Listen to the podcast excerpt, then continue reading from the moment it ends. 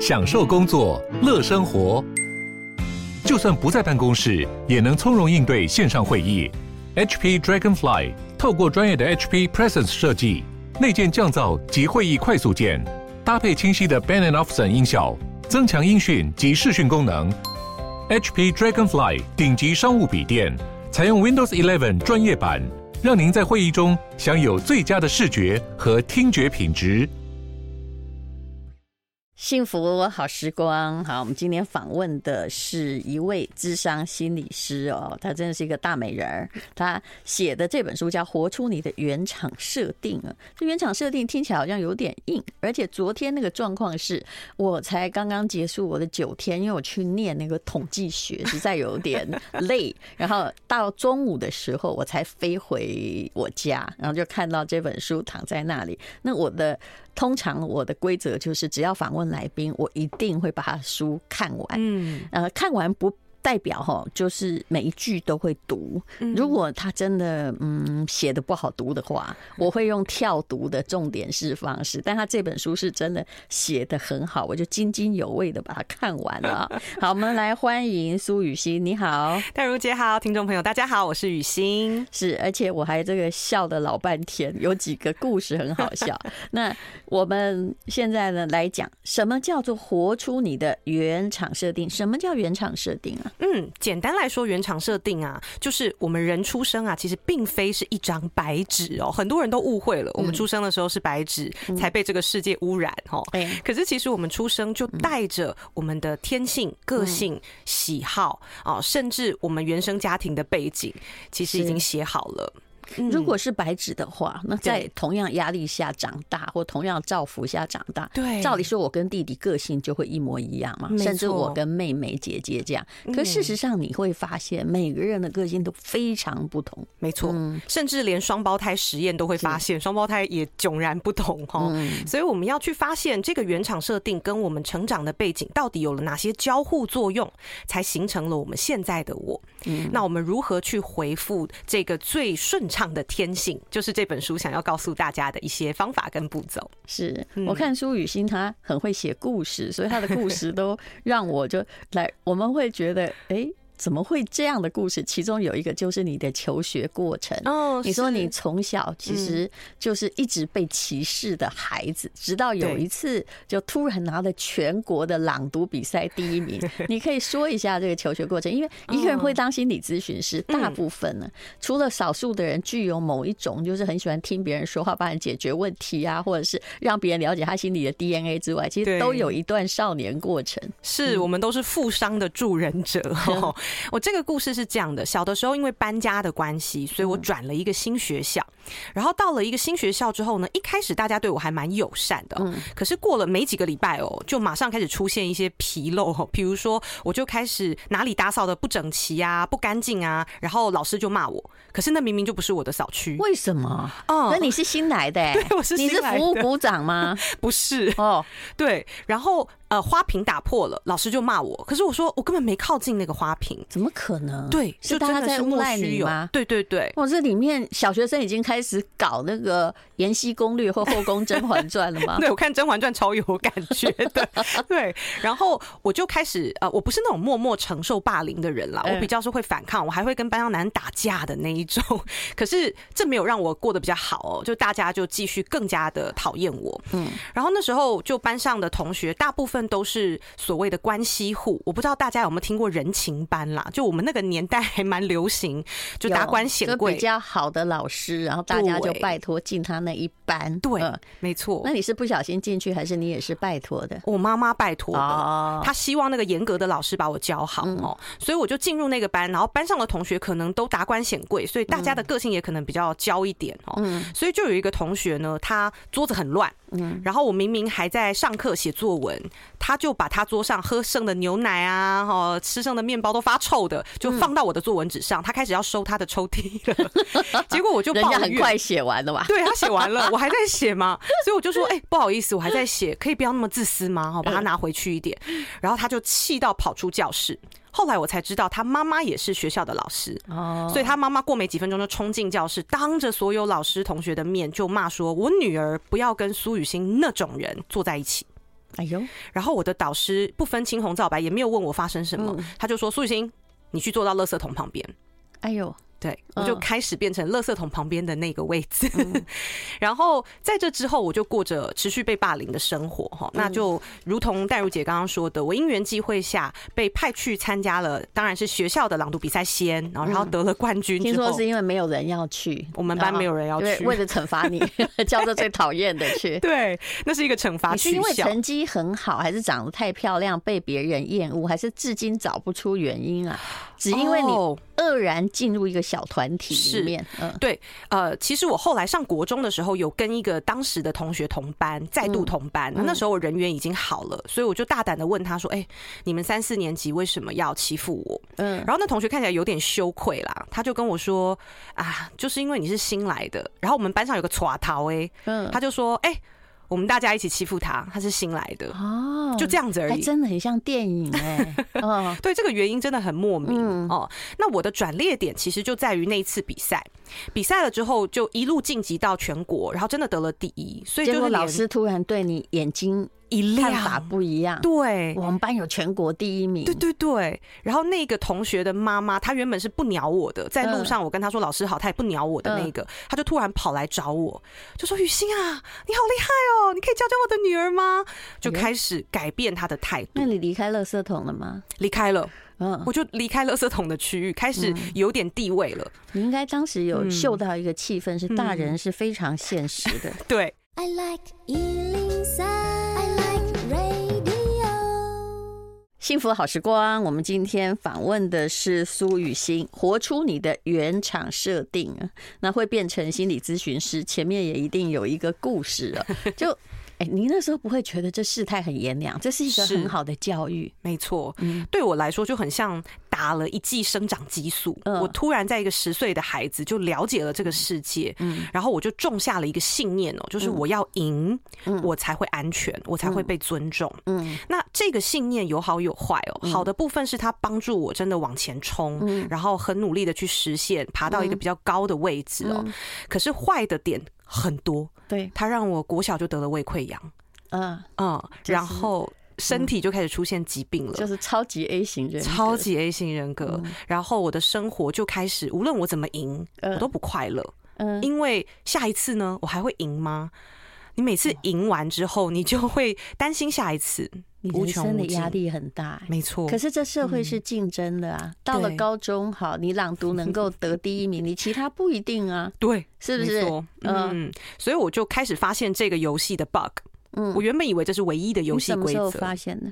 哦，我觉得算是蛮后面的。嗯，呃，我后来就是有进入演艺圈经纪公司，嗯，然后也开始想要在那个场合开始赢那个领域，开始变成头角哈。可是我后来发现，好像怎么做？十九岁是念大学的时候，大学的时候，对。可是我后来发现怎么做那个。赢的规律好像都不太一样。嗯，我进入演艺圈之后不太一样哦。圈子我待了二十多年，对，我猜淡如姐可以理解。如果你没有铜墙铁壁的心，对，但是你还要有一些聪明哦，否则你赚的钱留不住。对，然后你的声望哈，嗯，大概持续半年没，就是不管你多好，下面永远有一波会来席卷你。是，后来发现不是特别漂亮或特别呃有才能的人会胜出，而且而是特别耐得住哈。哎，好像是这样子。就你有些东西要迟钝一点。嗯，对，我发现我就是太对于自己的感受很敏感。嗯，所以我进演艺圈之后，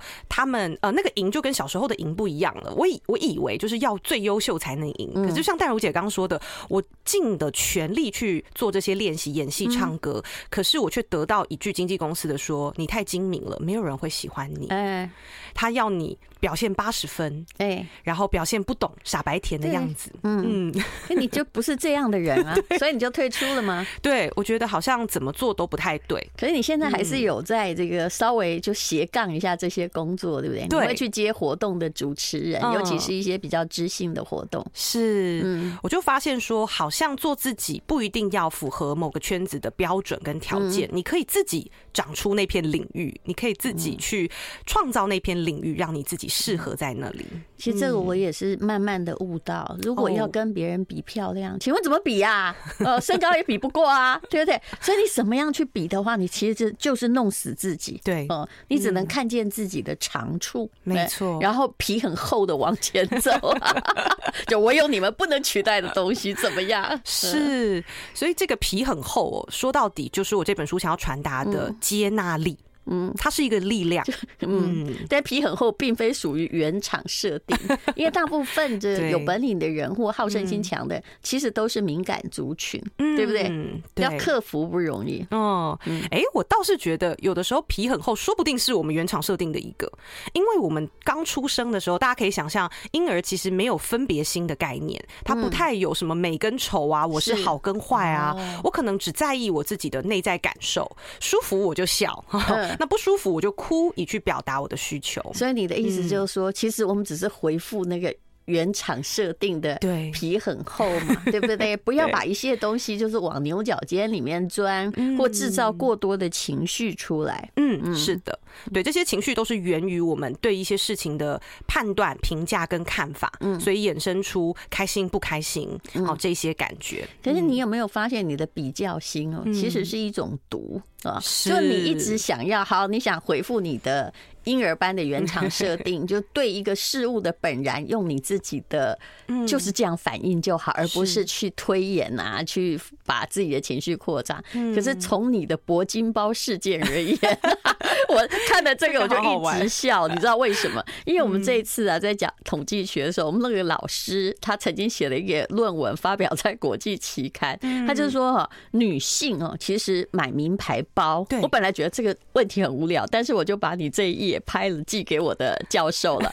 他说，因为我我本来觉得他论文论文很无聊，因为他说女性买名牌包是为了要恫吓这个情敌的，不是要给男性看哦，是要让别的女性觉得哦，我有男人宠。这在你的文章上完全成立。好，你大家还没有看这个故事，我觉得还蛮精彩。我教授看了就说，哎，所以呢，你不能说我的那个。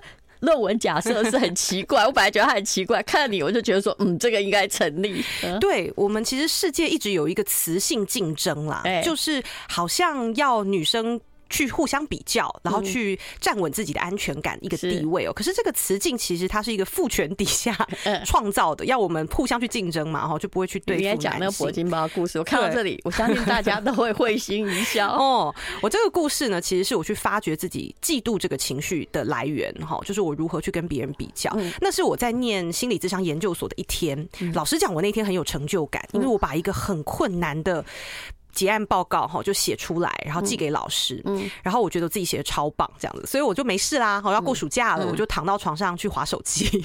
那划一划，划一划，哎，我就看到了一张照片，我再也滑不下去。请问当时你几岁？我大概已经三十了哦，那也是蛮，其实很大了。对对对，因为我是辞职才去念书，也还算小啦。谢谢谢谢丹如姐。嗯，然后我就看到那张照片之后，我就定格，然后我马上的感觉就是很酸很酸的酸楚哈。嗯，然后我就开始发现我嫉妒了，然后想到我开始嫉妒了之后，我就哭出来。好，那张照片还没讲出来，你你还没把那个内容讲完，就是最重要的就是那个东西看起来是。雌性竞争完全符合这个项目，看起来她说是她老公送的，对对，就是一个我的学妹哦，然后她的老公送了她两个铂金包，粗估大概百多万啦哦，然后她手上抱着一个她刚出生的小孩，哇，那个画面天伦之乐，然后又很丰盛，看起来一定会觉得哇，好棒啊，你嫁对人，但你为什么哭了呢？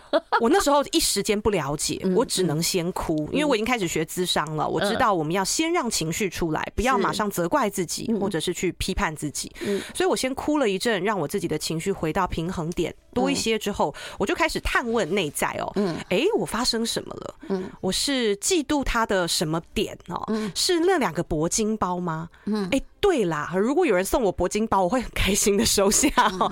但是好像又不是真的想要，现在就想要那两个铂金包，我到底在嫉妒什么？我是嫉妒他有一个对他很好的老公吗？哎，我的另一半对我也非常好。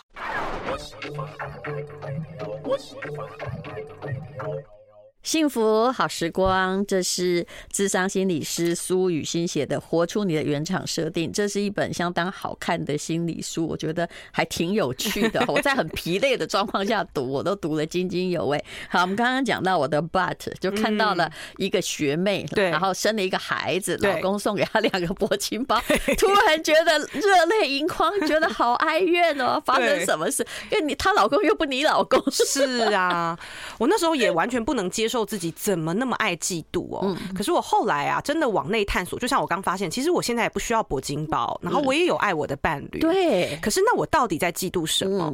那我最后啊，一个顿悟哦，我发现我想要的是那个一目了然，被大家觉得哇。你是胜利组的这个感觉，可是我当时只是一个研究生，我还在念书，我总不能把我的期末报告抛出来给大家说，看我写的多好。对，这个是很难说明的。不过，而且恐怕还有不止铂金包了，比如说啊，人家已经这个生了孩子，然后出国玩，然后就是，所以有人还说啊，你如果因为脸书，我们绝对是报忧报喜不报忧的，当然，但你看久了哈，如果你以为别人生活真是那样，那你就会越来越忧郁。对，拿别人的精彩片段跟自己的幕后花絮来比，多傻，对不对？所以我真的是有了一个顿悟啊，原来这是我要的。那这个季度反而就在那一刻帮助我去核对，那我现在念研究所走心理这条路是不是我真的渴望？哎，这时候我心里就浮现一个声音，对耶，虽然我们还没有被别人看见，但我们已经走在对的路上。然后我的嫉妒感觉，哎，就慢慢的平缓下来。嗯嗯，真的就这么容易克服了吗？后来还是有想说，那不然我还是去看到铂金牌，想说我是不是要买一个吧？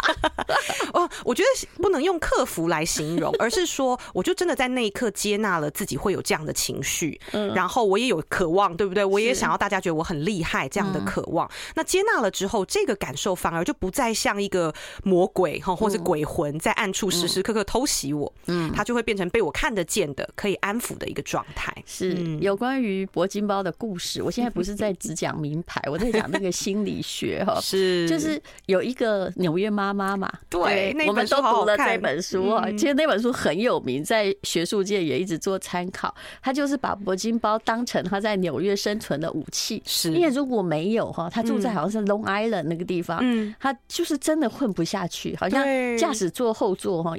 旁边哦，一定要放个包这样子，然后可是你有没有发现呢？其实这也是一种从众的效应，没错。嗯，我们都会希望跟别人是一样的，或者是被大众认可的，所以有一些东西它就会变成那些象征，对，就像名牌包啦、豪车、房子等等。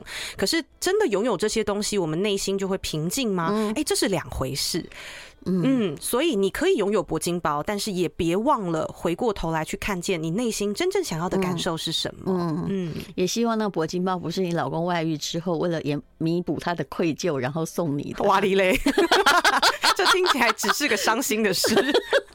其实这件事情很有趣，我也不断的在反省我自己为什么要买那个东西，对，为什么要羡慕那个东西，其实都可以找到之前的种种欠缺，或者去看看我到底发生什么事。其实我老实跟你说，铂金包我是有四个的啊，但是我那时候去买，你看。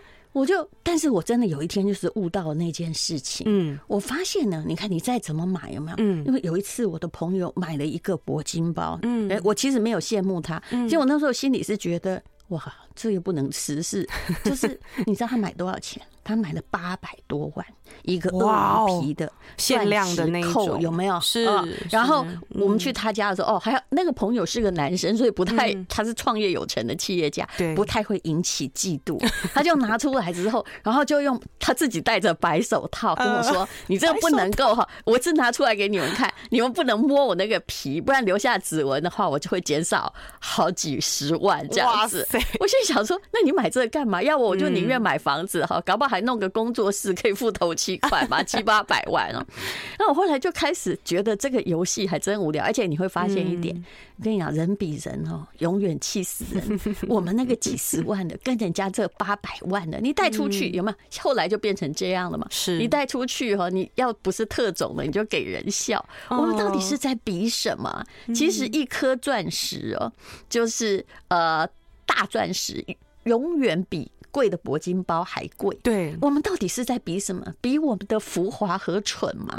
啊！后来当然我有这个顿悟之后，我刚刚跟那个呃雨欣雨欣说，我后来就觉得我应该不需要那么那么多个，我就卖掉了两个给我朋友，一个卖二十四万，我永远记得。后来我觉得我很蠢，虽然我觉得他不必要，也不应该卖那么便宜。我是那个。我那些朋友，你如果没有用的话，还给我。在此呼吁，我如果这样一说，你看看，虽然我刚刚我们好像在批评铂金包，我跟你讲，现在下面啊可能会登记两千个要买二十四万的，没错，就是拥有这些东西，其实它不是罪恶，嗯，只是如果我们以为啦，就像刚淡如姐说的，我们拥有什么可以满足我们内在的那个亏欠跟匮乏，对，其实这是天方夜谭。其实我是用断舍离来思考自己的人生，对，得这个故事还挺有趣的，哦，好棒哦，嗯。好，那无论如何呢？其实我觉得苏雨轩是一个很坦诚的人呐、啊，他会写这段故事，然后不怕大家看、啊，对，不怕大家看。其实这是一个心理咨询师必须面对的事情啊，是别人都不怕你看了，你为什么还怕大家看？哎，对我起到一个示范的作用，就是去面对我们的阴影跟那些最讨厌的面相，其实不恐怖，它反而会让我们成为一个更通透的人，更自在。嗯，是。那你后来有写说要正。是你的内在的渴望，也就是你有原尊重你的原厂设定嘛？对，活出天赋这一段哈，我觉得写的非常的有意思哈。哦，那个，哎，那你既然是全国朗读冠军，你自己念，这样我可以喝口茶。嗯。I like 活出你的原厂设定，就是出版社是我通常很少看出版社是什么，方舟文化，对不对？好，我们请这全国朗读冠军来自己朗读他的一个概念，我觉得很有趣。嗯，好，许多人都有谈钱色变的症头哦，包含我自己，都曾经不好意思跟个案亲手收钱，觉得这样好像让我们的关系变廉价了，但这是源于我们不够接纳自己的专业价值与生存需求。好像不收钱、不求回报的付出才比较高尚。其实，让自己的生活越来越舒适、惬意，正是活出原厂设定的核心精髓。因为每个人都需要先满足自己的需求，才有心力实现自我，发挥更大的潜能来回馈他人。一味的提倡追求梦想，却没有花时间思索如何赚取财富，是不切实际的。所以，无需认为钱是庸俗之物，它是让我们活得更自由、更像自己的重要工具。钱产生的问题在于，如果你是以钱为工作的终极目标，而非享受与工作本身，可能到头来会被没有尽头的数字多寡所奴役，离你想要的意义感越来越远。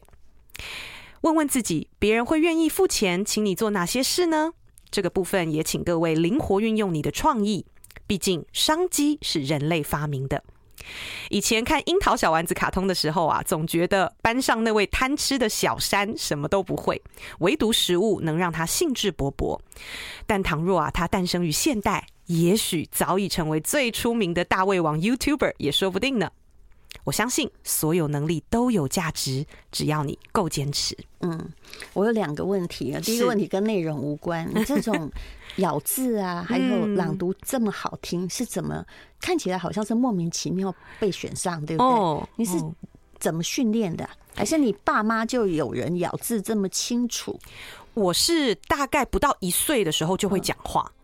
所以有点像是一个天赋，这也是我们原厂设定，每个人都有天生的天赋哦。只是这个天赋有没有刚好被你的家庭支持？嗯，那会讲话这件事，在我的家庭是受到重视的。哦，所以我的父母很小就开始栽培我听那种有声书啦，或者是训练我讲话，很长的跟我互动哦。所以这样的天赋他就被加持了，他就越来越厉害。所以你的嗯国语是说的比你的父母更标准，这样没错，对哦哦，这。真了不起，所以说嘛，以前我阿公不应该在我这边，我差不多也是。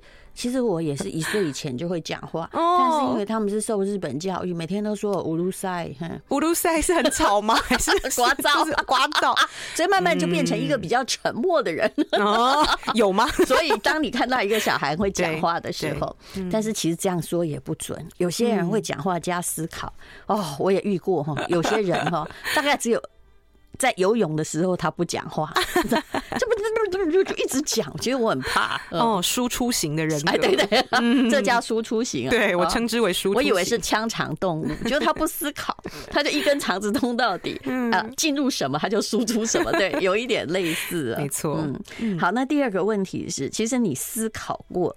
钱的跟你的心理需求的关系，没错，对不对？你这本书里面还不止讲过这一次，嗯，就其实你刚开始应该是一个就很怕跟人家提到钱，觉得那个庸俗的。其实这是人生中很重要一个思考，哎，嗯，就因为你一定要打破这个思考，否则你这辈子还真的没有钱，就算有钱哈，也会在留不住，对。这是我看见的他的钱的心理效应。嗯，因为钱它其实跟我们很多限制性的信念是连结的。邀请大家去想哦，你从小你的父母是怎么谈钱的？嗯，他们提到钱的时候，他们会说哪些话？哦，比如说啊，五级郎东拍郎啦，哦，或者是赚钱的方式都写在刑法里啦。哦，我们奉公守法。而且我妈有一句名言，她其实蛮爱钱的，我老实跟你说，但是她就会说，钱最脏，上面都是细菌。啊，我爸妈也会，是不是？对，公教人员家庭嘛，是是是，其实这是一个很重的一个一个东西哦。你要是没有去参透这个关键点的话，你一辈子都会穷。呃。真的，真的，我现在这样铁口直断算命师，但是我看见的是这样，因为你没有好好的去对待你的金钱观，对，把它当肮脏的东西了。哦，很多人比如说读了淡如姐的书啊，或一些成功人士的书，就会觉得我每天都想要赚钱，可是为什么我最后还是赚不到哦？那那是我们的意识里面想要赚钱、喜欢钱，可是你的潜意识在说什么？这个才是决定我们最后的行动跟我们对钱的感受哦，最关键的。所以刚刚这些信念都藏在我们的潜意识里。像我以前也是觉得钱很脏，因为我只要一摸钱，我妈就会叫我去洗手，一样嘛。对，对我妈小学老师，没错，我妈妈是公务员，一样 一样，没错。对，所以后来我就有一点点让自己去练习，每天数我赚到的钱，就是真的手上去摸到它，然后去感觉那个扎实感，然后去破除掉妈妈曾经给我种下的那个信念。其实我最近也。不是最近了，两个月前出本书，我自己很忙，所以没时间宣传，叫做《穷思维富逻辑》，就人生实用商学院。其实讲的就是这个概念。有很多东西哦，你的底底层逻辑没有搞通，你钱你后面想要赚什么钱，我看见的就是如流水，就是只要你就好像在嗑瓜子一样，如果你的。逻对金钱逻辑不对，嗯，瓜子哦磕了一盘，咻一声风就吹走，你还不知道什么原因，你是不是在做心理咨询哦？也常常遇到这样的人，嗯嗯，没错，就是他只会去改变他表面上的一些行动哦，可是他却没有发现他的底层逻辑，就是他的潜意识的一些信念如何去影响他这些行动真正前往的方向。你有没有觉得感情也是一样？